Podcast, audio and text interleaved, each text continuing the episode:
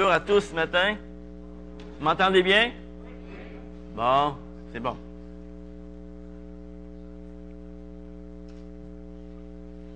Bien, j'aimerais qu'on tourne dans la parole de Dieu ce matin. Dans la première épître de Jean. Alors, 1 Jean, chapitre 4, verset 7.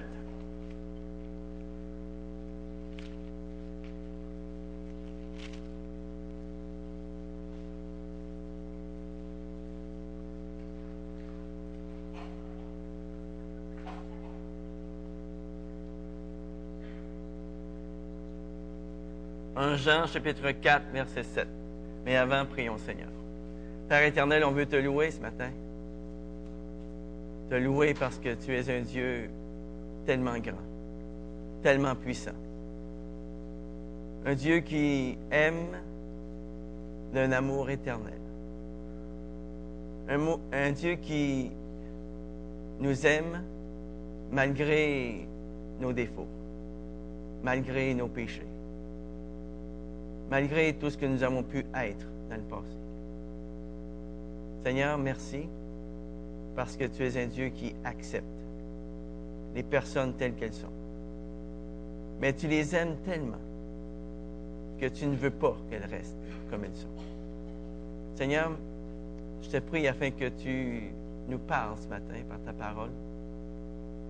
Que ce ne soit pas la parole d'un homme, mais que ce soit véritablement ta parole ton nom et pour ta gloire. Amen. 1 Jean 4, verset 7. S'il y a quelqu'un qui aimerait me chercher un verre d'eau, j'apprécierais énormément. J'en vois pas. Alors, bien-aimés, aimons-nous les uns les autres, car l'amour est de Dieu. Et quiconque aime est né de Dieu et connaît Dieu. Celui qui n'aime pas n'a pas connu Dieu, car Dieu est amour. Voici comment l'amour de Dieu a été manifesté envers nous. Dieu a envoyé son Fils unique dans le monde afin que nous vivions par lui. Et cet amour consiste non pas en ce que nous avons aimé Dieu, mais en ce qu'il nous a aimés. En ce qu'il nous a aimés. Et qu'il a envoyé son Fils comme victime expiatoire pour nos péchés. Bien-aimés, si Dieu nous a tant aimés, nous devons, nous aussi, nous aimer les uns les autres. Personne n'a jamais vu Dieu. Si nous nous aimons les uns les autres, Dieu demeure en nous et son amour est parfait en nous.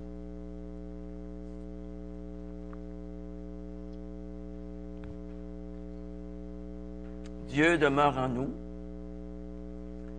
et son amour est parfait en nous. Pour la troisième fois dans cette lettre, l'apôtre Jean aborde le sujet de l'amour fraternel.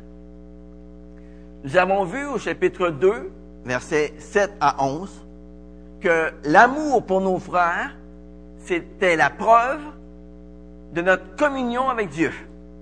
C'était la preuve que nous vivions dans la lumière et non dans les ténèbres. Puis au chapitre 3, verset 14 jusqu'au verset 18, nous avons vu que l'amour fraternel, c'était la preuve que nous étions passés de la mort à la vie. C'était la preuve que nous avions la vie éternelle.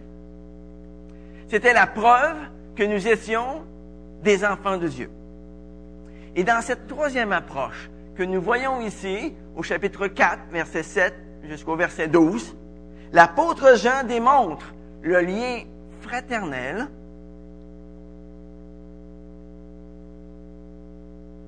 entre Dieu et aimer nos frères et sœurs. Il y a un lien qui, est ici. Là. Il y a un lien qu'on peut voir en toutes lettres. À trois reprises, dans ces six versets, l'apôtre Jean nous encourage à nous aimer les uns les autres. On voit ça au verset 7, on voit ça au verset 11 et on voit ça au verset 12. Et l'apôtre Jean va appuyer chacune de ces recommandations en nous disant le pourquoi. Pourquoi nous devons nous aimer les uns les autres?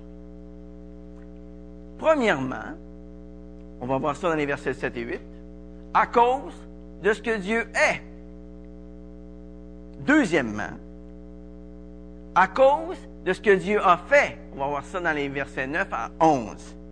Et enfin, au verset 12, à cause de ce que Dieu est en train de faire. Alors, nous devons nous aimer les uns les autres. Trois raisons. À cause de ce que Dieu est, à cause de ce que Dieu fait et à cause de ce que Dieu est en train de faire. Premièrement, nous devons nous aimer les uns les autres à cause de ce que Dieu est. La première raison pour laquelle les chrétiens devraient s'aimer, eh bien, elle est énoncée dans les versets 7 et 8. Bien-aimés, aimons-nous les uns les autres, car l'amour est de Dieu. Et quiconque aime est né de Dieu et connaît Dieu. Celui qui n'aime pas n'a pas connu Dieu, car Dieu est amour. Dieu est la source de tout véritable amour. Et Dieu est amour dans son être le plus profond. Mais quand nous lisons que Dieu est amour, qu'est-ce que ça veut dire ça? Vous savez, dans notre société moderne, ce que l'on qualifie d'amour, ça peut être bien plus souvent de l'immoralité que de, l'amour. Vous avez déjà entendu, vous avez sûrement déjà vu, ce genre de banderole. Faites l'amour et non la guerre. Souvenons-nous que lorsque nous faisons de l'amour notre Dieu, on laisse Dieu de côté. L'amour est un attribut de Dieu. Mais l'amour n'est pas Dieu. Dans le Nouveau Testament, il y a trois autres déclarations qui concernent la nature de Dieu. Dans Jean 4, verset 24, nous voyons que Dieu est esprit. Dans 1 Jean chapitre 1, verset 5, nous voyons que Dieu est lumière. Et dans Hébreu 12, verset 29, nous voyons que Dieu est un feu dévorant. Aucune, aucune de ces révélations sur la nature de Dieu ne peuvent être séparées l'une de l'autre. Elles forment un tout. Quand on dit que Dieu est amour, ça, ça veut dire qu'il est mu par son amour. Tout ce qu'il fait est mu par son amour. Et par conséquent, lorsque Dieu juge, il juge avec amour. Mais d'un autre côté, même si son jugement est fait avec amour, il doit aussi être fait avec justice. Celui qui est amour est également lumière. Il est aussi un feu dévorant. Et loin d'excuser le péché, son amour pour nous a trouvé un moyen de démasquer le péché en nous car il est lumière. Et son amour pour nous a trouvé aussi un moyen pour consumer le péché, car il est un feu dévorant. Et tout cela, Dieu le fait sans détruire le pécheur. Dans Ézéchiel chapitre 33 verset 11, la parole de Dieu nous dit que ce que Dieu désire, ce n'est pas que le méchant meurt, c'est qu'il change de conduite et qu'il vive. L'amour fait partie intégrante de la nature de Dieu. Et si nous sommes unis à Dieu par notre foi en Jésus-Christ, nous avons part à sa nature. Et puisque la nature de Dieu est amour, l'amour de Dieu qui rayonne de nous, eh bien, devient la preuve que nous sommes nés de Dieu. J'aimerais vous poser une petite question. Pourquoi est-ce que l'aiguille d'une boussole marque-t-elle le nord? C'est une question rhétorique, j'ai pas besoin de répondre. C'est tout simplement parce qu'elle réagit au champ magnétique de la Terre. La Terre est un énormément avec deux pôles, le pôle nord et le pôle sud. OK? Et la petite aiguille de la boussole, qui est un petit aimant, qu'est-ce qu'elle fait? Elle s'aligne dessus. Tout simplement. Et c'est le même phénomène qui se passe lorsqu'on parle de l'amour chrétien, de l'amour fraternel. La nature de Dieu est d'aimer. Et toute personne qui connaît Dieu et qui est née de Dieu réagit à la nature de Dieu et s'aligne sur son amour. C'est simple. Tout comme l'aiguille de la boussole indique tout naturellement le nord, eh bien le véritable croyant pratique tout naturellement l'amour parce que la nature de Dieu, c'est d'aimer. Aimer, ce n'est pas une réaction forcée. C'est une réaction spontanée. Spontanée. Comme vous le voyez, l'amour du chrétien pour les autres, c'est la preuve qu'il est né de Dieu. C'est la preuve qu'il connaît Dieu.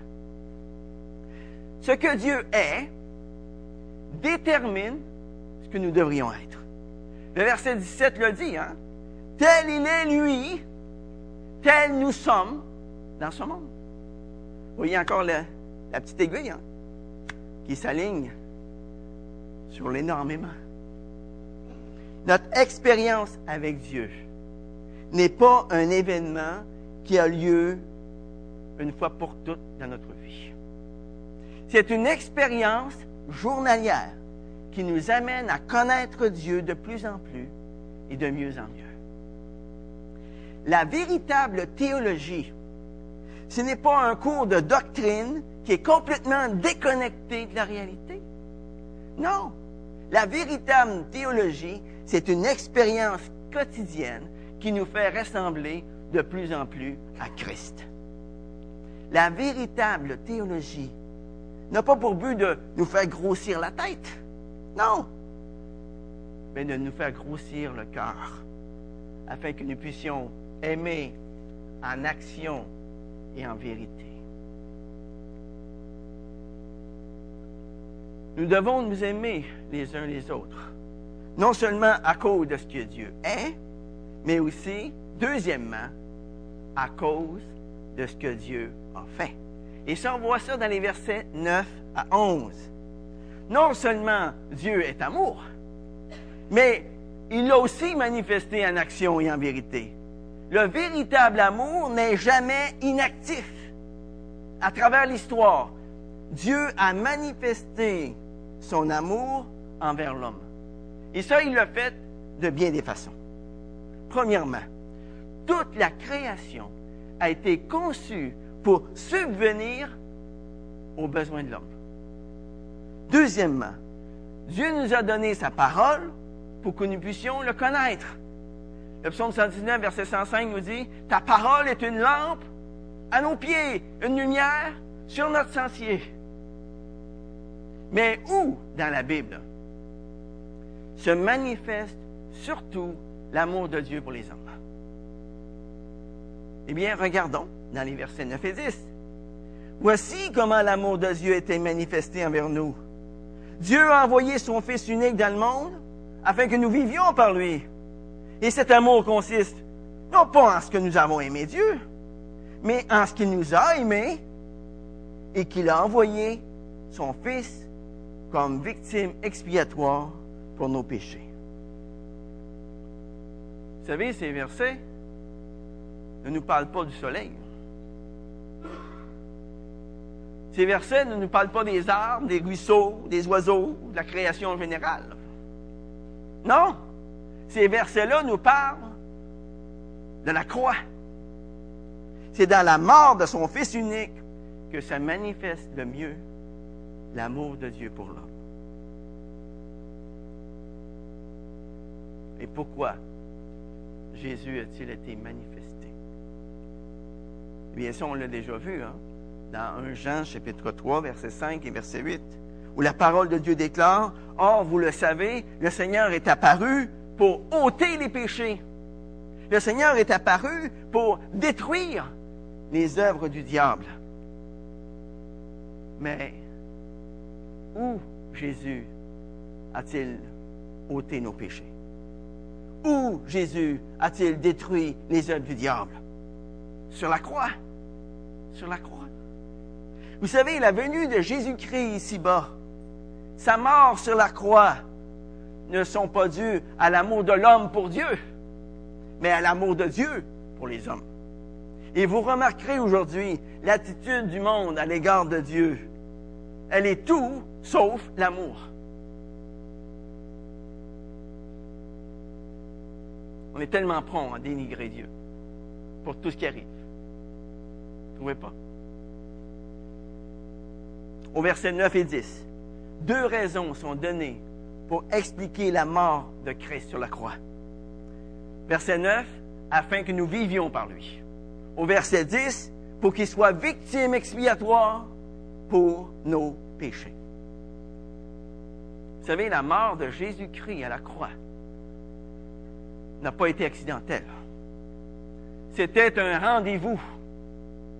Et vous remarquerez que Jésus n'est pas mort comme un martyr. Il est mort comme un conquérant. Il n'y a pas d'amène? Hein?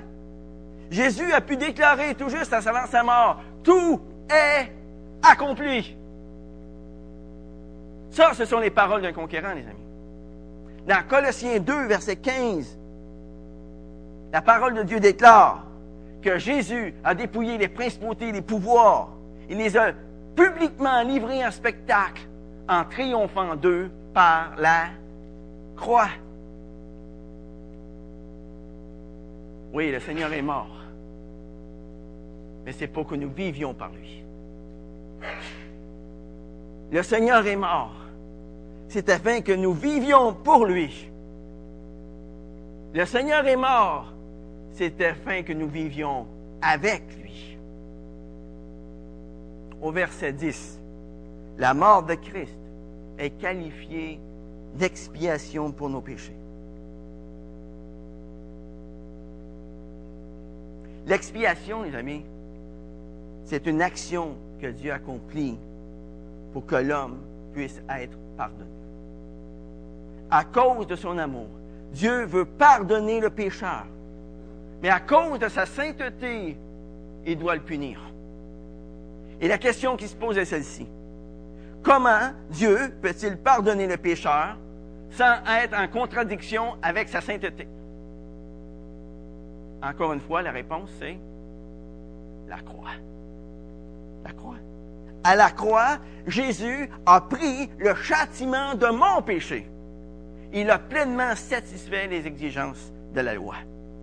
Là, à la croix, Dieu a révélé son amour. Il a offert aux hommes la possibilité d'être sauvés par la foi. Vous savez, on, ne peut pas imaginer une manifestation plus claire de l'amour de Dieu. Et l'amour de Dieu pour nous, bien, ça nous place devant une obligation. Si Dieu nous a tant aimés, nous devons, nous aussi, nous aimer les uns les autres. On voit ça au verset 11. Cette exhortation à l'amour mutuel est présentée à la fois comme un privilège, mais aussi comme une responsabilité. Vous savez, quand nous avons réellement compris ce que Dieu a fait pour nous à la croix, il y a une réaction tout à fait normale qui en découle. Il y a un amour pour Dieu qui se développe à ce moment-là. Et cet amour pour Dieu, eh bien, ça, nous pousse à nous aimer les uns les autres. L'amour pour Dieu nous pousse à nous aimer les uns les autres. À un moment donné, j'avais vu une enseigne qui était marquée Passion pour Dieu égale compassion pour les hommes. Comme c'est vrai. Si nous sommes passionnés de Dieu, nous allons avoir de la compassion pour les. Vous Vous savez, nous ne nous aimons pas les uns les autres parce que nous sommes bien obligés de le faire, après tout. hein. Non, nous nous aimons les uns les autres, non seulement parce que nous sommes reconnaissants de l'amour que Dieu a eu envers nous, mais aussi parce que Dieu a déversé son amour en nous par le Saint-Esprit qui nous a été donné. Et si nous aimons aujourd'hui, ce n'est pas nous qui aimons. C'est le Saint-Esprit qui est en nous qui aime. C'est pas le même genre d'amour, ça. Lorsque le Saint-Esprit vient faire sa demeure en nous, le fait de nous aimer les uns les autres, ça touche tous les aspects de notre cœur. L'intelligence, les sentiments, la volonté. Par mon intelligence, au moyen de la Bible, le Saint-Esprit me fait reconnaître que c'est la bonne chose. C'est la bonne chose à faire d'aimer les autres. Ça, c'est ce qui est inscrit dans mon intelligence. Et les sentiments que j'éprouve face à l'amour de Dieu, l'amour que Dieu a eu envers moi, eh bien ça, ça me fait apprécier les bienfaits d'aimer les autres.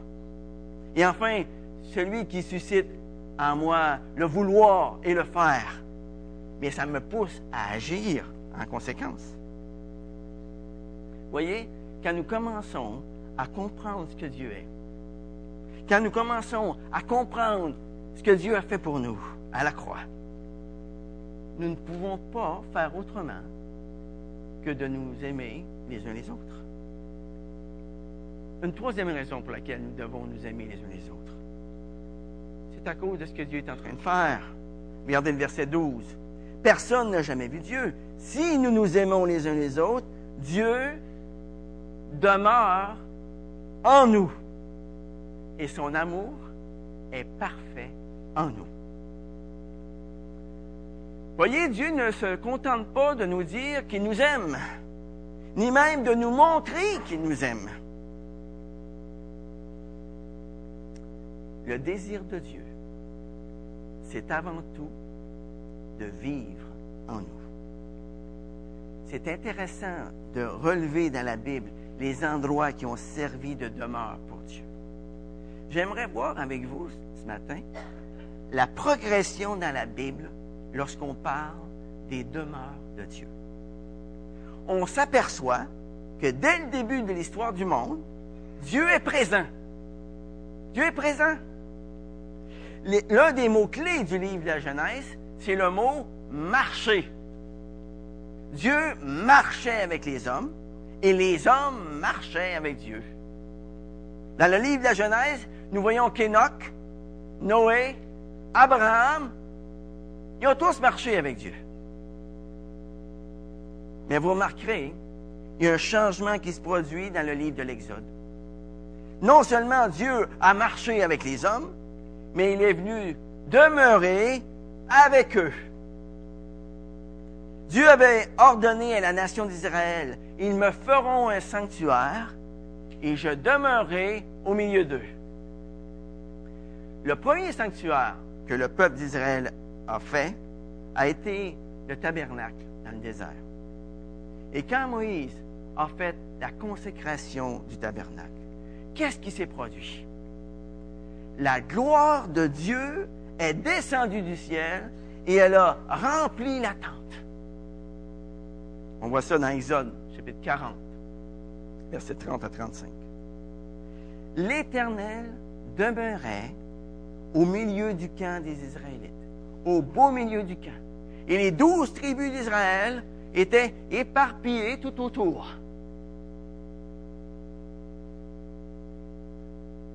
L'Éternel habitait au milieu d'eux, mais pas dans le corps des Israélites.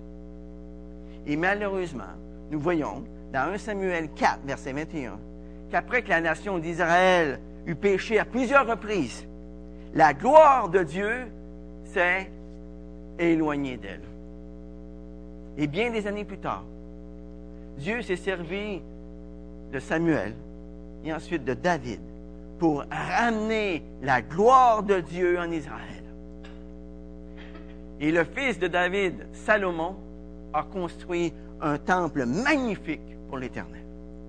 Et lors de sa consécration, la gloire de Dieu est revenue à nouveau demeurer dans le pays. Mais malheureusement, l'histoire s'est répétée à nouveau. Et à plusieurs reprises, la nation d'Israël a désobéi à Dieu. Et finalement, le peuple a été amené en captivité. Et le temple fut complètement détruit. Et l'un des prophètes de la captivité, le prophète Ézéchiel, a vu la gloire de l'Éternel quitter le temple. Mais dites-moi, est-ce que cette gloire est revenue? Oui, cette gloire est revenue à la personne de Jésus-Christ. Dans l'évangile de Jean, chapitre 1, verset 14, il est écrit, la parole a été faite chair et elle a habité parmi nous, pleine de grâce et de vérité, et nous avons contemplé sa gloire, une gloire comme celle du Fils unique venu du Père. La gloire de Dieu a habité sur la terre en la personne de Jésus-Christ. Et son corps était littéralement le temple de Dieu. Regardez dans Jean, l'évangile de Jean cette fois-ci, Jean chapitre 2. Jean chapitre 2, verset 18. Les Juifs prirent la parole et lui dirent, Quel miracle nous montres-tu pour agir de la sorte? Jésus leur répondit, Détruisez ce temple et en trois jours, je le relèverai. Les Juifs dirent, il a fallu 46 ans pour bâtir ce temple. Et toi, en trois jours, tu le relèveras? Mais il parlait du temple de son corps. Quand il fut ressuscité d'entre les morts, ses disciples se souvinrent qu'il avait dit cela et crurent à l'Écriture et à la parole que Jésus avait dite. Mais les hommes ont cloué, ils ont cloué son corps à la croix. Ils ont crucifié le Seigneur de gloire. Et lorsque Jésus-Christ a ressuscité des morts, il est remonté au ciel. Il a envoyé son Saint-Esprit pour venir faire sa demeure dans les hommes. Aujourd'hui, la gloire de Dieu habite maintenant dans le corps des enfants de Dieu. Dans 1 Corinthiens chapitre 6, verset 19, la parole de Dieu déclare, ne savez-vous pas ceci? Votre corps est le temple du Saint-Esprit qui est en vous et que vous avez reçu de Dieu. Dans 2 Corinthiens chapitre 6, verset 16, la parole de Dieu ajoute, car nous sommes le temple du Dieu vivant. Nous sommes le temple du Dieu vivant. Et l'apôtre Paul a pu dire en Galates 2, verset 20, ce n'est plus moi qui vis, c'est Christ qui vit en moi. Ma vie présente dans la chair, je la vis dans la foi au Fils de Dieu qui m'a aimé et qui s'est livré lui-même pour moi. Oui, la gloire de Dieu a quitté le temple lorsque le peuple d'Israël a désobéi à l'Éternel. Mais Jésus a promis en Jean chapitre 14, verset 16, que l'Esprit demeurerait en nous pour toujours. Pour toujours. Et aujourd'hui, savez-vous comment Dieu se révèle au monde? Par la vie de ceux qui lui appartiennent. Par la vie de ceux qui lui appartiennent. Nous sommes le temple du Dieu vivant notre amour pour les autres, révèle l'amour de Dieu à un monde qui en a désespérément besoin. Le Dieu invisible est rendu visible au monde qui nous entoure lorsque nous nous aimons les uns les autres. À ceci, tous connaîtront que vous êtes mes disciples si vous avez de l'amour les uns pour les autres. Et par conséquent, nous ne devons pas garder cet amour pour nous, mais le répandre il y a bien des années.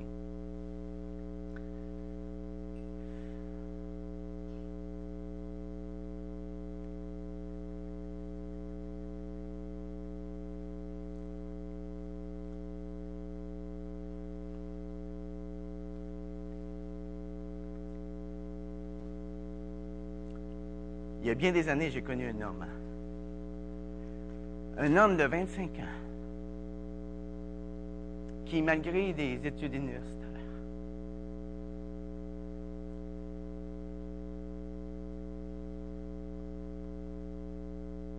il était sans but, sans but,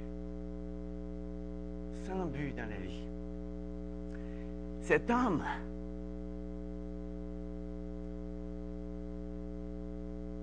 ressentait un vide immense dans son cœur.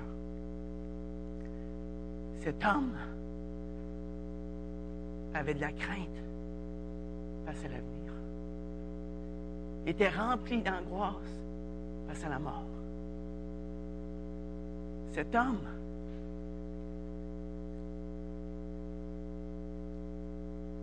malgré malgré les apparences extérieures était terriblement malheureux.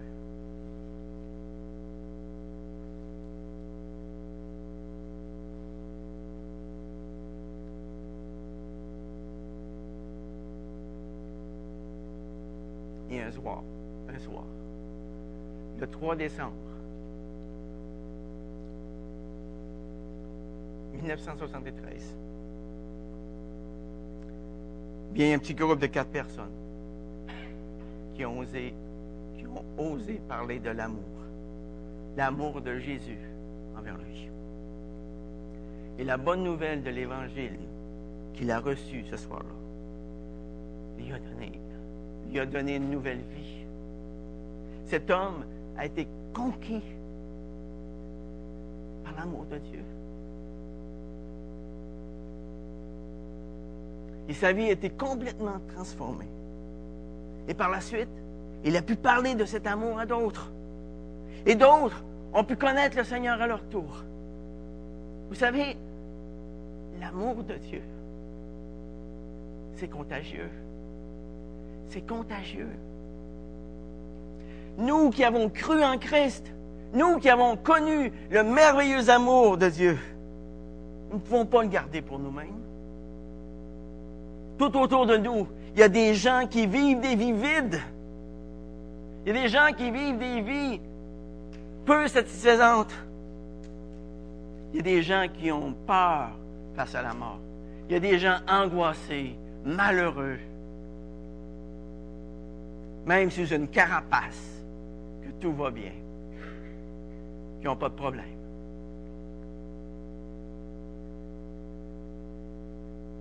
Ils sont malheureux tout simplement parce qu'ils n'ont pas encore connu l'amour de Dieu pour eux. Comment pouvons-nous les aider, les amis? Vous savez, le monde qui nous entoure ne croira pas que Dieu les aime s'il ne voit pas l'amour de Dieu à l'œuvre dans nos vies. Un jour, il y a une militante de l'armée du salut qui a rencontré dans la rue une femme habillée en guenille. Elle l'a invité à entrer dans l'église pour y recevoir du secours. Mais la femme a refusé. Alors la jeune fille l'a rassurée en disant, nous vous aimons. Nous voulons simplement vous aider. Dieu vous aime. Jésus est mort pour vous. Mais cette pauvre femme n'a pas bougé d'un centimètre. Alors, la jeune militante de l'armée du salut s'est penchée vers elle elle l'a embrassé sur les deux joues et elle l'a serré dans ses bras. Et là, la pauvre femme s'est mise à sangloter. Et ensuite, elle s'est laissée conduire comme un enfant dans l'église. Peu de temps après, elle a donné sa vie au Seigneur. Et plus tard, elle a pu dire, vous me disiez que Dieu m'aimait, mais ce n'est que lorsque vous me l'avez démontré que j'ai voulu être sauvé. Vous savez, Jésus ne s'est pas contenté de prêcher l'amour de Dieu. Il a démontré cet amour en donnant sa vie sur la croix. Et aujourd'hui, il attend de ses disciples non seulement qu'ils proclament le message d'Évangile, mais aussi et surtout qu'ils le vivent. Les gens ont besoin d'un amour qui s'exprime en actes, en action et en vérité. Vous savez, devenir un disciple de Jésus-Christ, ça demande un engagement envers lui. Un engagement qui nous coûte toujours quelque chose. Plusieurs, plusieurs semblent penser qu'ils peuvent vivre leur vie chrétienne sans avoir à passer par des souffrances, sans avoir à passer par des épreuves. Ils pensent que la vie est un champ de roses, sans épines. Eh bien, si nous pensons cela ce matin, nous nous séduisons nous-mêmes. Nous sommes comme endormis sur la ligne de feu. Il n'y a, il n'y a rien de plus dangereux que de se retrouver dans cette position-là. En présence de l'amour infini de Dieu à notre égard, nous qui sommes conscients de tout ce que Dieu est, nous qui sommes conscients de tout ce que Dieu a fait, nous qui sommes conscients de tout ce que Dieu est en train de faire pour nous, sommes-nous prêts ce matin à suivre Jésus-Christ, quoi qu'il nous demande? Sommes-nous prêts ce matin à aimer nos semblables d'une façon telle que le monde qui nous regarde vivre réalise que là où la haine et l'amour superficiel existent, eh bien, il y a encore des gens ici-bas qui sont des disciples de Jésus-Christ. Il y a encore des gens ici-bas qui sont prêts à se sacrifier pour que d'autres puissent avoir la vie. Prions. Père éternel, on veut te louer ce matin. Te louer pour tout ce que tu es. Te louer pour tout ce que tu as fait te louer pour ce que tu es en train de faire dans chacune de nos vies. Merci pour le privilège que nous avons d'être appelés enfants de Dieu. Merci pour le privilège que nous avons que tu aies fait ta demeure en nous. Et Seigneur, on veut que tu rayonnes de nos vies. On veut que cet amour que tu as déposé dans nos cœurs, eh bien les gens puissent l'avoir. Et encore là, on dépend de toi pour ça. Encore là, Seigneur, tu as besoin de faire le ménage dans chacune de nos vies, d'y enlever l'orgueil à mesure qu'il se dépose, afin que ton amour puisse se voir. Seigneur, on veut te prier pour des personnes ce matin qui n'auraient peut-être pas fait ce pas de foi des personnes qui, dont tu n'as pas encore fait ta demeure en eux. Je te prie, Seigneur, afin que tu te révèles à eux, qu'ils puissent comprendre le but de ta mort sur la croix, qu'ils puissent la saisir et qu'ils puissent vivre ensuite pour toi dans ce monde. En ton nom.